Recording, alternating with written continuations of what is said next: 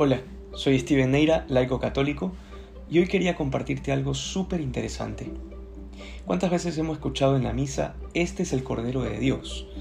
Muchas veces tal vez no terminemos de entender qué cosa quiere decir esto del Cordero.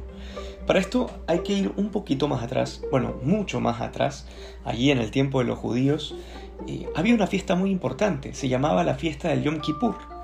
¿Y qué significaba esta fiesta? Era una de las fiestas más importantes del mundo judío. Era un tiempo de mucho sacrificio, de mucha oración y de mucha penitencia.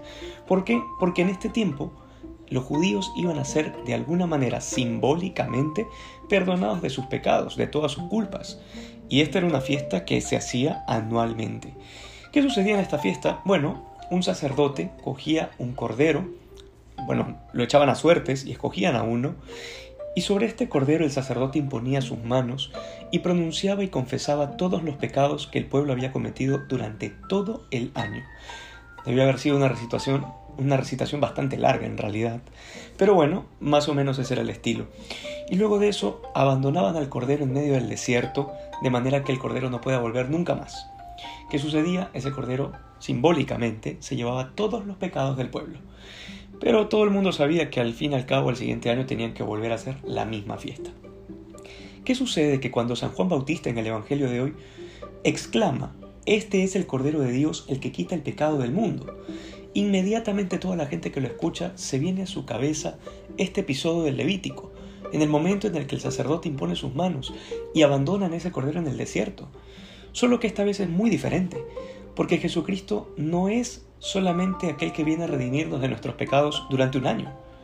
Jesucristo murió en la cruz una vez y para siempre, de manera que nuestros pecados fueron definitivamente perdonados en la cruz. Él es verdaderamente el Cordero que se lleva nuestros pecados. Y luego tenemos otra cosa también interesante. San Juan, el día de hoy, en su primera carta nos habla acerca de la santidad.